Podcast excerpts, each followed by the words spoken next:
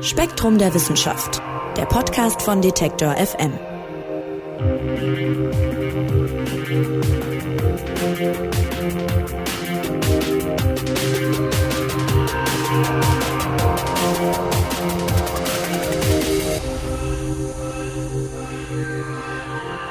Hallo und herzlich willkommen. Ihr hört den Spektrum Podcast. Mein Name ist Marc Zimmer und ich freue mich, dass ihr dabei seid. Auch wenn wir heute über etwas sprechen, das für mich jahrelang eine Qual war. Es geht um Mathematik und den Matheunterricht. Und vielen Menschen, ich würde sogar fast sagen den meisten, äh, geht's ja wie mir, die haben irgendwie ein Problem mit Mathe, mit Zahlen, mit Graphen, mit Brüchen und Formeln. Aber warum ist das eigentlich so? Das fragt sich zum Beispiel Edmund Weiz. Der ist Professor für Mathematik an der Hochschule für angewandte Wissenschaften in Hamburg und hat ein paar Ideen dazu entwickelt, warum Mathe denn eigentlich so viele Leute abstößt und natürlich, wie man das vielleicht auch ändern könnte. Und ist jetzt bei mir am Telefon. Hallo, Herr Weiz. Hallo, Herr Zimmer. Herr Weiz, ich habe gerade gesagt, Sie sind seit über zehn Jahren äh, Professor für Mathematik an der Hochschule für angewandte Wissenschaften in Hamburg. Wann haben Sie denn gemerkt, dass Sie Mathematik, sagen wir mal, ein bisschen mehr mögen als der Durchschnitt der Leute? Ja, in der Antwort steckt eigentlich schon so ein bisschen von dem Thema, das mich bewegt, weil ich das relativ spät bemerkt habe. Also ich war in Mathe immer sehr gut in der Schule, das ist mir ziemlich leicht gefallen, aber ich fand das eigentlich ziemlich langweilig und nicht besonders interessant. Und für mich war das eigentlich immer nur das Fach, in dem es einfach war, eine Eins zu haben. Aber es hat mich nicht weiter interessiert. Und mein Lieblingsfach war Deutsch und da hatte ich dann auch einen Leistungskurs und dann wollte ich Germanistik studieren und habe damit auch angefangen. Und ich habe eigentlich erst nach der Schule gemerkt, zum Glück durch das Lesen der richtigen Bücher sozusagen, dass Mathematik was ganz anderes ist als das, was mir in der Schule vorgesetzt wurde. Und habe dann gewechselt zur Mathematik, was ich inzwischen sehr schön finde, dass ich das gemacht habe und nicht bereue. Aber ich glaube, das zielt so ein bisschen auf das Thema hin, über das wir sprechen wollen. Ja, auf jeden Fall. Also äh, interessant, dass Sie tatsächlich auch dann äh, Deutsch auch mochten und vielleicht sogar den Germanistenweg äh, eingeschlagen hätten, wenn es da nicht anders gekommen wäre. Ähm, ich sag mal so, den meisten Leuten geht's ja nicht so wie Ihnen, dass Sie dann irgendwann noch den Weg zu, zur Mathematik finden oder dass Ihnen das in der Schule auch schon leicht gefallen ist, sondern äh, oft gibt's ja tatsächlich fast sowas wie eine Art Panik, wenn es um Zahlen und, und Formeln geht. Warum mag denn aus Ihrer Sicht gefühlt niemand Mathe, jetzt mal überspitzt gesagt? Das geht schon damit los, was Sie eben gesagt haben, dass es um Zahlen und Formeln geht und darum geht's gar nicht in der Mathematik. Aber einer der Gründe, warum die meisten Leute Mathematik nicht mögen, glaube ich, ist, dass man diesen Eindruck mitnimmt, es ginge um Zahlen und Formeln. Und das hängt damit zusammen, dass Mathematik in der Schule und auch im Studium eigentlich immer nur in Form von Prüfungen auftaucht. Man erlebt quasi immer so die dunkle Seite der Mathematik, würde ich mal sagen. Mathematik wird dafür verwendet, um etwas abzuprüfen. Und zwar um Dinge abzuprüfen, die gar nicht die wirkliche Mathematik sind weil sich dafür Mathematik leider sehr gut eignet. Man kann mit Mathematik ganz wunderbar bestimmte Sekundärtugenden abprüfen. Durchhaltevermögen, Frusttoleranz, Leidensfähigkeit, Sorgfalt, Konzentration. Das sind so Dinge, die man auch braucht, wenn man Mathematik betreibt, aber das ist nicht die Hauptsache. Aber das kann man damit super prüfen.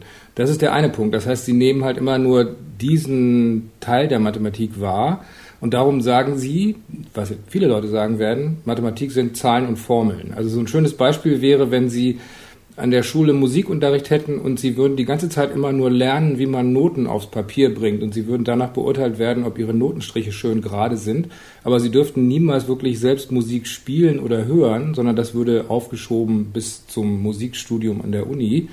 Dann würden sie sagen, Musik ist Noten auf Notenpapier schreiben. Das ist so, als würde man sagen, Mathematik ist Zahlen und Formeln. Also für mich ist der eine Grund wirklich diese, diese ständige Prüfungssituation, weil sich Mathe dafür gut eignet. Und der zweite Grund ist, dass einem ständig erzählt wird, wie wichtig Mathematik sei. Für mich ist das fast so eine Art Verschwörung, so ein bisschen ironisch gesagt, weil das so vorgeschoben wird, als Grund dafür, warum einem Mathe ständig vorgesetzt wird, aber es stimmt nicht und jeder durchschaut diesen Bluff. jeder weiß, dass das nicht stimmt, weil man sich einfach nur in seinem Bekanntenkreis umgucken muss und da muss man gucken, was machen die Leute. Die sind ganz erfolgreich im Beruf und ganz glücklich. Brauchen die Mathe? Nein, die brauchen Mathe nicht. Aber es wird ständig erzählt, dass das unglaublich wichtig ist und überall drin steckt. Stimmt ja auch, steckt überall drin, aber genauso gut könnte man sagen, es gibt in diesem Land 50 Millionen Autos, also müssen alle Kfz-Mechaniker werden. Oder in jeder Geschirrspülmaschine steckt heute ein Computerchip drin, also müssen alle wissen, wie man integrierte Schaltkreise herstellt. Sagt ja auch niemand. Ja, ist spannend. Alle sagen, sie müssen unbedingt Mathe lernen, weil das überall drin steckt. Und das stimmt aber nicht, sondern eigentlich steht dahinter, wir machen Mathe in der Schule die ganze Zeit, weil man darin so super prüfen kann. Vielleicht müssen wir mal um das auch ein bisschen Ihre Warte zu verstehen, mal drüber sprechen, was Sie eigentlich gut finden an Mathematik, weil es gibt ja auch sehr viele Menschen, äh, die verbinden sehr viele positive Sachen mit Mathematik und interessieren sich dafür einfach sehr. Können Sie uns das vielleicht mal kurz erklären? Was mögen Sie denn eigentlich an Mathematik oder was war oder ist Ihr Zugang dazu? Ja, das kann ich versuchen. Ich müsste vielleicht vorausschicken, dass Mathematik sehr vielfältig ist, was man vielleicht nicht unbedingt merkt, wenn man an der Schule Mathematik hat. Darum gibt es natürlich sehr unterschiedliche Zugänge. Und mein Zugang ist eigentlich der, dass ich so ein bisschen, würde ich sagen, aus der philosophischen Ecke komme. Ich finde an der Mathematik faszinierend, dass sie eigentlich die Geisteswissenschaft par excellence ist. Also es gibt ja einmal die Naturwissenschaften und da untersucht man die Natur. Im weitesten Sinne ganz handfeste Dinge, die es wirklich gibt. Das kann sein, dass man in der Astronomie weit entfernte Sterne untersucht oder in der Chemie das Verhalten irgendwelcher Stoffe, wie sie sich verändern. Aber es ist halt immer das wirkliche Leben. Und in dem Bereich, wo es um die sogenannten Geisteswissenschaften geht, da redet man darüber, was andere gedacht oder gemacht haben. Wenn Sie zum Beispiel Literaturwissenschaft studieren, dann reden Sie ja nicht wirklich über die Fantasiefamilie der Buddenbrock, sondern Sie reden darüber, was Thomas Mann geschrieben und wohl gemeint hat mhm. und in welcher Zeit er gelebt hat und so. In der Mathematik reden Sie ausschließlich über Dinge, die es nur in ihrem Kopf gibt. Es gibt keine Zahlen. Es gibt, das sind keine Sachen, die man anfassen kann oder die einem nachts auf der Straße begegnen oder sowas. Und es gibt auch keine perfekten Kreise und all diese Dinge. Aber sie können darüber reden. Wir können uns darüber einigen. Wir reden über dieselben Dinge, obwohl sie nur in unseren Köpfen existieren. Und man kann an diese Dinge Fragen formulieren. Und dann passieren ganz seltsame Dinge, nämlich die entwickeln ihren eigenen Willen.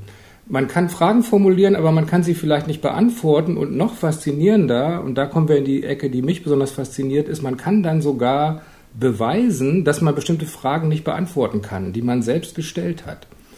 Also das ist so eine, so eine ganz eigene Welt, die außerhalb der echten Welt existiert und die total faszinierend ist, in die man eintauchen kann. Und das ist eigentlich für mich die Geisteswissenschaft überhaupt, auch wenn im deutschen Sprachgebrauch Geisteswissenschaft für andere Dinge verwendet wird. Das ist mein Zugang. Es gibt aber natürlich auch ganz andere Zugänge. Es gibt zum Beispiel einen sehr sinnlichen, visuellen Zugang über Geometrie und Topologie, wo man ganz viel zeichnet und wie gesagt einfach über das Auge rangeht. Und noch andere Zugänge.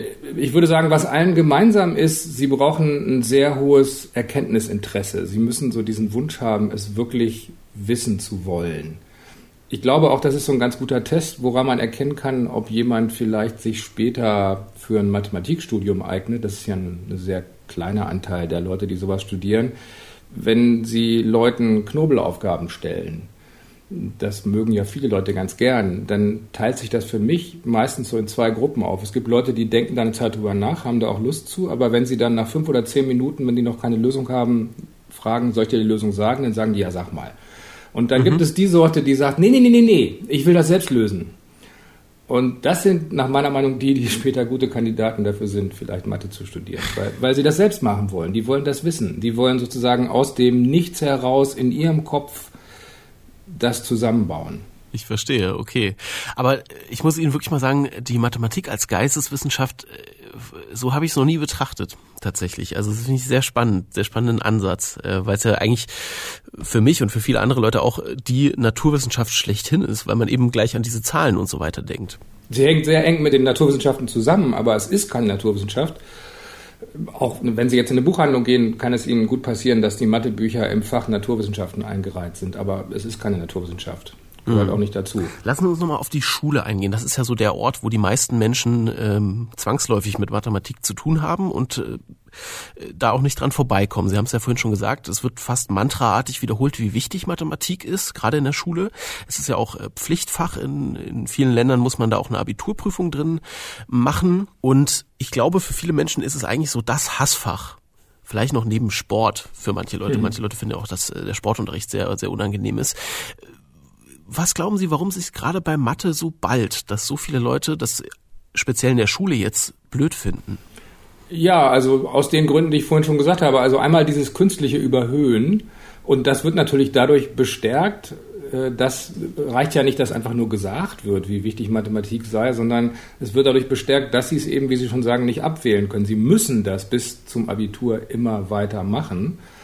Und wenn Sie dann was studieren wollen, dann verfolgt Sie das ja weiterhin. Es gibt, glaube ich, kaum ein Fach, das in so vielen Studiengängen Zwangsfach ist, obwohl Sie eigentlich was anderes studieren wollen. Ja. Wenn Sie zum Beispiel keine Geschichte mögen, dann machen Sie halt später nichts mit Geschichte. Das ist überhaupt kein Problem. Aber wenn Sie Mathe nicht mögen und Sie wollen BWL studieren oder Elektrotechnik oder Informatik oder Maschinenbau oder sogar Psychologie oder solche Fächer, dann müssen sie trotzdem Mathe machen. Sie, sie kommen gar nicht weg davon. Es sei denn, sie machen jetzt vielleicht sowas wie Theologie oder so. Mhm. Also das ist wirklich so ein, so ein Ding, was ständig über ihnen als Bedrohung schwebt und das werden sie nicht los. Wenn ihnen in der Schule der Sportunterricht keinen Spaß macht, dann machen sie halt nachher keinen Sport mehr. Kein Problem, ja. Aber Mathe ist immer da. Und wie gesagt, dann wird da immer dahinterhergetragen, diese Überhöhung und diese Behauptung, es sei total wichtig die nach meiner Meinung ein Bluff ist. Ich habe inzwischen so eine Art Hobby, dass ich, wenn ich mit Leuten zu tun habe, die in der freien Wirtschaft arbeiten, zum Beispiel Ingenieure, Informatikerinnen und so weiter, die frage, wie viel Mathematik sie brauchen. Und das ist total ernüchternd, was da rauskommt. Ich habe gerade vor zwei Wochen habe ich wieder mit zwei Elektrotechnikern gesprochen. Der eine ist eine große Nummer bei Siemens, baut Kraftwerke und so. Der sagt Mathematik, ich brauche Plus und Minus. Minus ist schlecht. Mehr braucht er nicht. Und der andere hat gesagt, wenn ich irgendwelche Sachen brauche, dann gucke ich in Tabellen nach. Muss ich sogar, weil ich verpflichtet bin, das besser nicht selbst auszurechnen. Der hat mir auch eine ganz schöne Geschichte erzählt, dass im Studium der Prof Ihnen bei einer bestimmten Sache, ich bin kein Elektrotechniker, erzählt hat, wie man das tatsächlich ausrechnet mit Integralen und so. Und dann hat er gesagt, jetzt wissen Sie, wie man das ausrechnet. Wenn Sie das wirklich mal brauchen, gucken Sie in der Tabelle nach, rechnen Sie sich bloß nicht selbst aus. Hm, okay. Das ist die Realität wenn Sie nicht gerade im akademischen Bereich arbeiten, brauchen Sie sehr wenig Mathe oder gar keine. Aber 20 Jahre lang wurde Ihnen erzählt, dass Sie das Ihr ganzes Leben lang unbedingt brauchen müssen. Kurvendiskussion, die wichtigste Sache der Welt. Ha, ha, ha. Stimmt doch gar nicht. Ich kann Ihnen ja mal kurz äh, was aus, aus meiner persönlichen Geschichte mit Mathematik erzählen. Also ich habe äh, später im Studium dann tatsächlich einen der wenigen Wege gewählt, wie man komplett an Mathematik vorbeikam.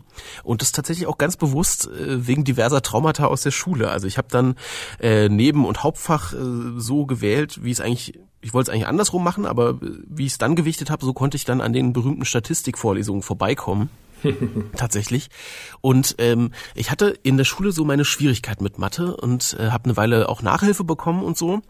Und so entsteht das ja auch tatsächlich dieser Eindruck. Ne? Also man muss dann unbedingt Nachhilfe bekommen, weil wenn man in Mathe irgendwie droht abzudriften Richtung vier, fünf oder so, das ist irgendwie auch schlimmer als in, sagen wir mal, Geschichte gefühlt oder sowas. Eigentlich komische Gewichtung, ne?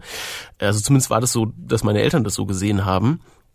Und äh, interessant fand ich dann später in der Oberstufe, da macht man ja dann sehr viele Themen, da stand ich immer im Wechsel von Halbjahr zu Halbjahr, entweder auf so vier, fünf in Mathe oder auch gerne mal auf eins oder zwei, je nach Thema. Und das finde ich auch äh, interessant in der ganzen Diskussion, dass es ja auch nicht unbedingt so sein muss, dass man mit Mathe entweder nichts anfangen kann oder sehr viel, sondern es kann auch sehr themenabhängig sein, ne? Ja, auf jeden Fall. Das zeigt so ein bisschen, obwohl das in der Schule vielleicht nicht so deutlich wird, dass Mathe natürlich ein sehr weites Feld ist und aus sehr unterschiedlichen Bereichen besteht. Und ich kann von mir selbst sagen, dass ich zum Beispiel im Mathestudium auch nicht alles gleich gut fand. Da gab es auch Fächer, wo ich gedacht habe, na gut, das musst du jetzt halt hören, aber ist jetzt nicht so dein Ding. Und ich muss im Nachhinein sagen, dass ich das fast ein bisschen bereue, weil wenn man sich eingehender mit der Mathematik beschäftigt, man merkt, dass das Ganze ein großes zusammenhängendes Gedankengebäude ist. Es gibt unglaublich viele Querverbindungen und je mehr man daran geht, je tiefer man einsteigt, desto klarer wird einem, dass alles zusammenhängt mit allem und das macht halt für mich dann wieder die Faszination aus. Aber die Antwort auf Ihre Frage ist sicherlich, abgesehen von anderen Begleitumständen, vielleicht unterschiedliche Lehrerinnen oder sowas, dass natürlich es unterschiedliche Bereiche gibt und manchem liegt dies mehr und manchem liegt das mehr. Da muss man ja nur überlegen, zum Beispiel Geometrie ist natürlich auf den ersten Blick was völlig anderes als Differentialrechnung. Später dann nicht mehr vielleicht, aber erstmal sehr unterschiedlich. Mhm, aber man kann sich ja auch nicht nur für ein Gebiet dann so richtig entscheiden. Man muss ja, wenn man sagt, ich will das dann machen, äh, irgendwie eben, wie Sie gerade gesagt haben, auch die anderen Sachen dann mitnehmen. Ne? Also man entscheidet sich ja schon entweder für Mathe oder dagegen und nicht äh, für einen Teil davon, oder? Naja, also erstmal in der Schule können Sie sich das ja sowieso im momentanen System nicht entscheiden. Da müssen Sie das machen, was Ihnen vorgesetzt wird. Im Mathestudium dann schon. Also am Anfang gibt es natürlich so ein gewisses Pflichtpensum, was alle ablegen müssen, was auch, wenn man das im Rückblick sieht, sinnvoll ist. Es gibt halt so bestimmte Grundkenntnisse, die man haben muss. Aber sie spezialisieren sich natürlich später. Sie müssen sich dann entscheiden, worin sie ihre Bachelorarbeit schreiben wollen oder ihre Masterarbeit oder wenn sie dann noch länger da bleiben, in welchem Bereich sie forschen und promovieren wollen. Also man kann das schon aussuchen. Ähm, beispielsweise eine von den Sachen, die mich nicht so interessiert hat, war numerische Mathematik und ich habe abgesehen von meinen ersten beiden Semestern damit dann nichts mehr zu tun gehabt, weil ich mich halt für andere Bereiche entschieden habe. Numerische Mathematik, was ist das nochmal kurz für den Laien? Numerische Mathematik, da steckt das Wort Zahl drin, also das, was die meisten Leute denken, was die ganze Mathematik ausmacht. In der numerischen Mathematik geht es darum, Sachen wirklich auszurechnen und sich zu überlegen, wie genau sind die Ergebnisse, die ich habe und kann ich das zum Beispiel noch besser oder schneller machen. Okay. Das heißt, das ist ein sehr angewandter Bereich der Mathematik, der für zum Beispiel für die Naturwissenschaften oder für die Ingenieurwissenschaften interessant ist. Aber in der Mathematik selbst eigentlich nur ein kleiner Teilbereich ist. Jetzt ist dieser, dieser schöne Blick, den Sie beschreiben auf die, auf die Mathematik, den Sie dann zum Beispiel im, im Studium gewonnen haben, der bleibt ja den meisten Menschen verborgen, sondern äh, die haben mit Schulmathematik äh, zu tun. Und jetzt haben Sie mir im Vorgespräch so ein bisschen verraten, Sie sagen, und das klang ja hier auch schon ein bisschen durch jetzt, Schulmathematik ist nicht Mathematik, sagen Sie. Inwiefern denn? Ja, in der Schulmathematik ist es so, da werden einem größtenteils fertige Verfahren vorgesetzt und in den Prüfungen wird dann von ihnen erwartet, dass sie zeigen, dass sie diese Verfahren nachäffen können. Und diese Prüfungen sind meistens so angelegt, dass da ein bestimmtes Ergebnis rauskommt und dann sollen sie zeigen, dass sie das können und sich dabei nicht verrechnen und genügend konzentrieren können und das nachäffen können. Ein anderes Wort fällt mir dafür nicht ein. Die richtige Mathematik funktioniert aber nicht so. Richtige Mathematik, da geht es um das Erkennen von Strukturen und um das Lösen von Problemen. Das ist was völlig anderes. Es geht darum, sich irgendwelche Dinge anzugucken und sich zu fragen, kann ich da irgendwelche Zusammenhänge erkennen? Kann ich das verallgemeinern, abstrahieren? Kann man das, was es schon gibt, noch eleganter oder kürzer machen? Es geht darum, dass man Probleme, die man hat, kreativ löst. Und dafür braucht man Kreativität, Ideen. Man muss auch Selbstkritik mitbringen, weil man seine Ergebnisse immer hinterfragen muss und sich fragen muss, ob das jetzt wirklich richtig ist, was man gemacht hat. Aber das ist was völlig anderes als jemand sagt einem, hier ist die Formel, lernen Sie auswendig und dann musst du in der Klausur in der Lage sein, da Zahlen einzusetzen und dich nicht zu verrechnen. Das ist nicht das, was Mathematiker in ihrem Berufsalltag machen ist spannend, was Sie da beschreiben, weil das für mich äh, genau einer der Punkte war, die mich auch an Mathe immer so ein bisschen abgestoßen hat. Äh, nämlich der Eindruck war, es gibt da halt richtig oder falsch und das ist auch einfach objektiv überprüfbar, was ich da richtig oder falsch gemacht habe. Und an Fächern wie Deutsch oder Englisch oder so habe ich immer so ein bisschen diese, hm, diese Zwischentöne geschätzt, die es da gibt. Und die gab es für mich gefühlt in der Mathematik nicht. Aber bei Ihnen klingt es jetzt so, als gäbe es die doch oder gibt es sie aber nur eben nicht in der Schule. Also es gibt natürlich nicht irgendwelche Dinge, die halb wahr und halb falsch sind. In dem Sinne gibt es in der Mathematik keine Zwischentöne. Das ist tatsächlich wirklich wahrscheinlich ein großer Unterschied zu allen anderen Wissenschaften. Aber wenn Sie ein Problem lösen wollen und auf dem falschen Weg sind, der nicht zum Ziel führt, dann kann das trotzdem ein guter Weg sein. Es kann sein, dass in diesem Weg gute Ideen drin stecken, die dann zu etwas anderem führen. Und das ist tatsächlich in der Geschichte der Mathematik auch schon oft genug passiert. Und ein zweites schönes Beispiel dafür, dass es Zwischentöne gibt, ist, das Hauptwährungsmittel der Mathematiker sind eigentlich Beweise. Die wollen irgendwelche Aussagen beweisen. Die wollen beweisen, dass das wirklich stimmt. Und man könnte jetzt denken, wenn irgendeine wichtige Aussage erstmal bewiesen ist, liest man ja sogar manchmal bei irgendwelchen großen Fragen in der Zeitung, dann ist das Thema erledigt. Aber die Realität ist, dass dann später häufig noch andere Beweise für dieselbe Sache veröffentlicht werden. Wenn Sie jetzt nur unter dem Aspekt rangehen, ist das wahr oder falsch, dann würde der zweite Beweis und erst recht der dritte Beweis keinen Sinn ergeben, weil man ja schon weiß, dass es stimmt. Aber es geht dann häufig darum, dass der zweite oder dritte Beweis schöner ist, eleganter, einen anderen Weg aufzeigt. Und tatsächlich das ist den meisten Leuten auch überhaupt nicht klar und auch schwer verständlich zu machen, ist für viele Mathematiker die Ästhetik ein ganz ausschlaggebender Faktor. Also es geht nicht nur darum, kann ich beweisen, dass das stimmt, sondern kann ich dahinter auch eine bestimmte Schönheit, eine bestimmte Eleganz herausspüren. Es gibt ein ganz schönes Zitat von einer bekannten Fotografin, die heißt Mariana Cook, ist eine ziemlich bekannte Porträtfotografin und die hat mal gesagt, sie hat schon sehr viele Leute aus sehr vielen verschiedenen Berufsgruppen fotografiert und sie hätte noch nie so viele Leute erlebt, die über Eleganz und Schönheit sprechen, wie im Kreis der Mathematikerinnen und Mathematiker. Und ich denke, das ist die Antwort auf die Frage nach den Zwischentönen. Es gibt ganz viele Zwischentöne. Es geht nicht nur darum, ist es wahr oder nicht. Okay, jetzt ist durchaus rausgekommen, dass sie mit Schulmathematik ein, ein Problem haben oder finden, dass da äh, möglicherweise falsche Schwerpunkte gesetzt werden. Äh, aber trotzdem muss man doch irgendwie festhalten, also es geht ja auch kein Weg an Mathe vorbei in der Schule, oder? Also dieser, dieser Grundstock an Mathe ist ja richtig und notwendig. Sie haben jetzt gesagt, äh, das Versprechen, dass man Mathematik in seinem Leben immer wieder brauchen würde, sei zwar ein Bluff, aber irgendwo ist ja auch was dran, oder nicht? Ja, da muss man, glaube ich, unterscheiden. Also es gibt natürlich Kulturtechniken, die wir alle brauchen. Wir sollten alle lesen und schreiben können. Und dazu gehört auch so ein bisschen Rechnen. Also die Grundrechenarten sollte man schon beherrschen. Das wird, sollte einem in der Schule beigebracht werden. Und dann gibt es so eine, ich würde mal sagen, Alltagsmathematik, von der es auch ganz gut wäre, wenn wir die beherrschen würden, die leider auch nicht alle beherrschen. Sowas wie Prozentrechnung und Dreisatz, damit sie nicht im Geschäft übers Ohr gehauen werden, weil auf der Packung drauf steht, da ist jetzt 10% mehr drin, aber sie stellen fest, es kostet jetzt 20% mehr oder so. Oder auch, dass man zum Beispiel Statistiken vernünftig interpretieren kann und so ein bisschen mit Größenordnung umgehen kann, damit man nicht jeden Quatsch glaubt, den man im Internet sieht. Also es gibt so einen Grundstock an Kenntnissen, die man natürlich haben sollte in Mathe. Genauso wie man so ein bisschen über die Geschichte seines eigenen Landes wissen sollte und so ein paar Basic Facts über Biologie, wie zum Beispiel die kleinen Kinder entstehen und sowas. Aber ich denke, das kann man, was die Mathematik angeht, bis zur Mittelstufe vermitteln in der Schule. Also aus Ihrer Warte könnte man sagen, ich dürfte äh, Mathematik in der Oberstufe zum Beispiel abwählen.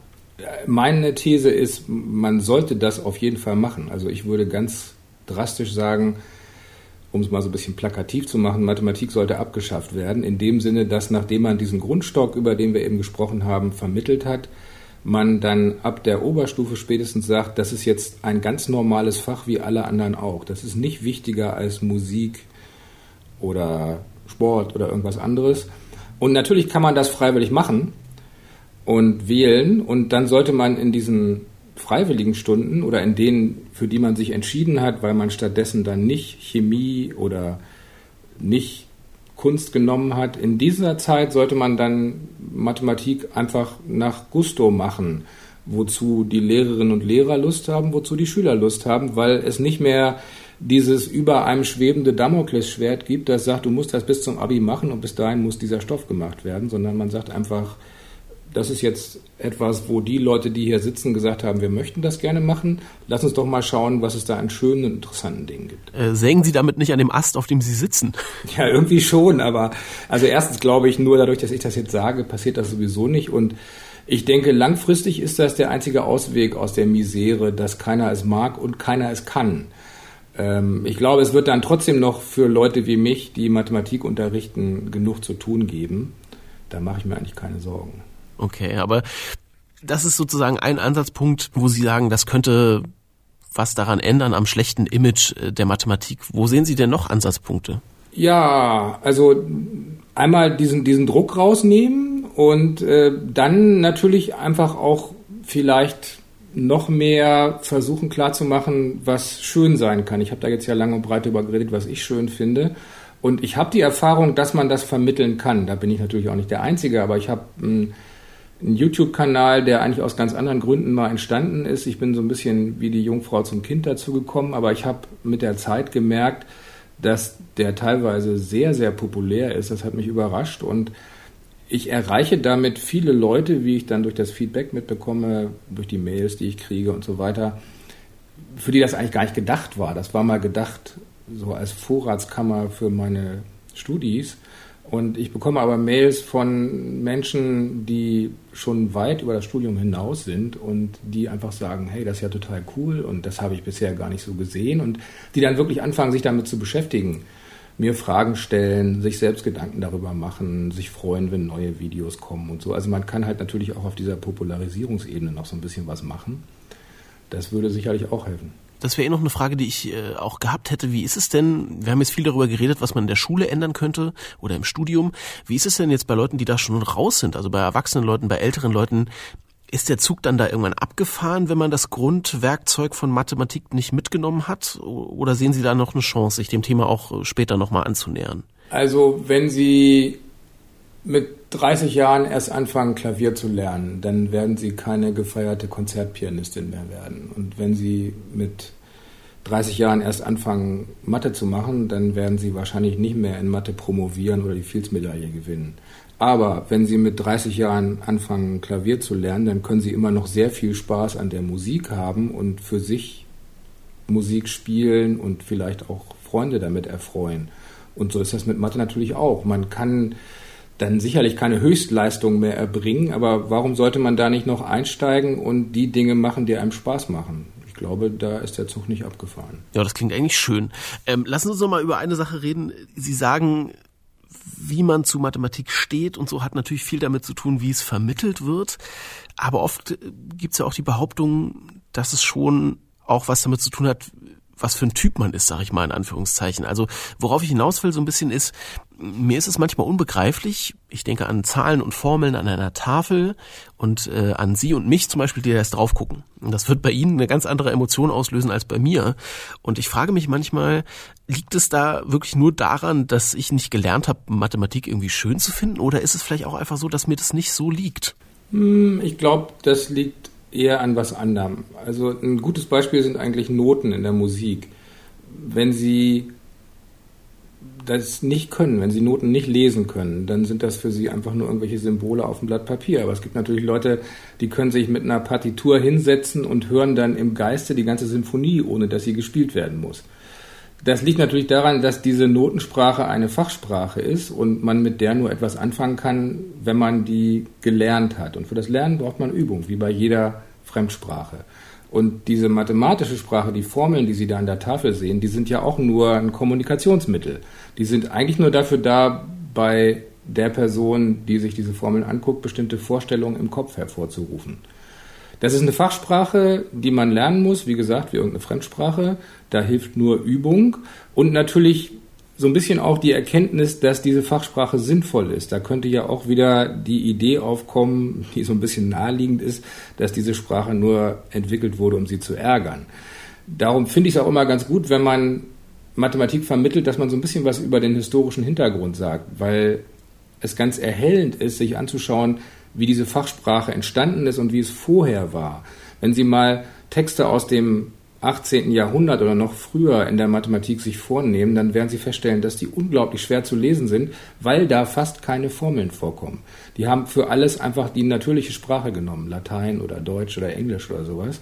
Es ist unglaublich schwer, das zu verstehen im Vergleich zu modernen Texten, wenn sie mit der Fachsprache klarkommen. Diese Fachsprache hat sich langsam und quälend entwickelt, um die Kommunikation in der Mathematik einfacher zu machen weil man halt eine bestimmte Art von Kommunikation braucht, sich präzise ausdrücken muss und so weiter. Und wenn Sie auf Formeln verzichten und das alles mit Worten sagen wollen, was geht, dann wird alles viel länger und schwieriger und umständlicher und ermüdender und nicht einfacher. Die Formeln machen es nicht schwerer, sondern leichter, aber natürlich muss man die lernen, weil es eine neue Sprache ist. Und äh, versuchen Sie mal äh, einem Musiker ihre Komposition zu erklären, die er spielen soll, ohne dass sie Noten haben. Das wird auch schwierig werden, besonders wenn sie nicht im selben Raum sind und ihm was vorsummen können. Und so ist das mit Mathe auch. Sie müssen halt bei dem anderen irgendwelche Bilder im Kopf erzeugen. Und wenn man eine gemeinsame Sprache spricht, ist das viel leichter, als wenn man die nicht hat. Ja, und Sie versuchen das ja auch, neben den äh, strukturellen Vorschlägen, die Sie machen, was Mathematik und Schule und so weiter angeht, äh, versuchen Sie auch selber Mathematik den Leuten näher zu bringen. Sie haben den YouTube-Kanal angesprochen. Sagen Sie mal ganz kurz, wie heißt der? Äh, der heißt einfach, äh, muss ich mal selbst überlegen. ja, ich glaube, der heißt einfach Weiz-HAW Hamburg. Also Weiz mein Name, W-E-I-T-Z und dann HAW Hamburg. Ich glaube, wenn Sie meinen Namen eingeben, dann finden Sie das schon. Alles klar. Und äh, Sie schreiben ja auch, äh, auch Bücher zum Thema. Zum Beispiel aktuell äh, Pi und die Primzahlen heißt das Buch. Das ist im Verlag hinter Spektrum der Wissenschaft erschienen. Und da sagen Sie, um zu erkennen, dass Mathematik Spaß machen kann, muss man Mathematik einfach machen. Ja. Welchen Ansatz wählen Sie denn in diesem Buch? Also was machen Sie da anders äh, als so viele andere? Ja, ich habe ja vorhin schon gesagt, es gibt natürlich, ich bin ja nicht der Einzige, der versucht, Mathematik zu popularisieren. Und da gibt es auch im Bereich der Bücher und auch im Bereich der Videos einige, die sehr erfolgreich sind. Und ich finde das auch toll. Aber bei vielen, die in diesem populärwissenschaftlichen Bereich fischen, gibt es so eine Sache, die ich nicht so ganz ausreichend finde, sage ich mal. Also so ein Klassiker, der glaube ich sogar auf den Bestsellerlisten war, ist Fermats letzter Satz von Simon Singh. Diese Bücher laufen eigentlich immer darauf hinaus, dass man Geschichten erzählt über Mathematik. Da kommen dann die Personen vor und die historischen Hintergründe. Das kann teilweise total spannend sein, wenn es um irgendwelche Fragen geht, die jahrhundertelang ungeklärt waren oder um irgendwelche Probleme, für die Millionen Prämien ausgesetzt wurden. Das ist toll. Aber das ist für mich so, wie wenn man sich Fußball im Fernsehen anschaut. Dann guckt man sich die großen Gipfel an und kann eigentlich nur staunend davor stehen und dann sehen sie Messi da spielen oder so und sie wissen, das kann ich nie erreichen. Trotzdem gibt es ganz viele Leute, die dann danach in den Park gehen und mit ihren Freundinnen und Freunden kicken. Und das macht ihnen total Spaß. Und das ist was ganz anderes, der Fußball im Park, als der Fußball im Fernsehen, weil man es selbst macht. Und Mathematik, die man selbst macht, ist die richtige Mathematik und ist etwas ganz anderes als die Mathematik, über die man Geschichten liest. Und ich versuche in meinem Buch, das ist natürlich bisher auch nur ein Versuch und das ist noch nicht lange draußen, die Leser mehr in die Richtung zu schubsen, dass sie das selbst machen. Also ich erzähle auch viel und gern und ich habe auch von einigen Lesern schon gehört, dass man das Buch einfach schmökern kann, weil das wahrscheinlich ganz unterhaltsam ist.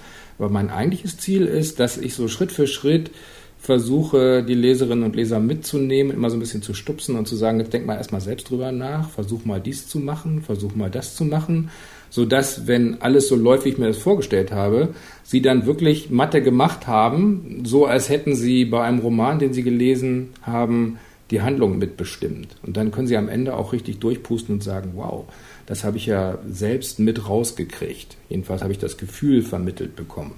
Das wäre so, als wenn sie nach einem Bundesligaspiel, was sie im Fernsehen gesehen haben, sich den Schweiß von der Stirn abwischen müssten. Nicht, weil es so spannend war, sondern weil sie selbst mitgespielt haben. Okay, Pi und die Primzahlen heißt das Buch, ist wie gesagt im Verlag hinter Spektrum der Wissenschaft erschienen und das gibt's jetzt auch überall zu kaufen. Herr Weiz, ich muss äh, einmal noch auf Ihre Forderung von vorhin eingehen, Mathematik größtenteils abschaffen, haben Sie gesagt. Äh, das meinen Sie natürlich nicht ganz so drastisch, wie Sie es formuliert haben, aber ist das wirklich der Ansatzpunkt, wo Sie sagen, Mathematik abschaffen, um sie dann für viele Menschen zugänglich zu machen? Ja, ich meine das schon ernst. Also die Frage, die man stellen könnte, ist, was hätte das für Konsequenzen? Wird dann nicht was fehlen? Und man muss dann ja auch weiterdenken nach der Schule, was kommt im Studium und so. Und meine Antwort darauf wäre, das kann ja eigentlich nicht mehr schlechter werden.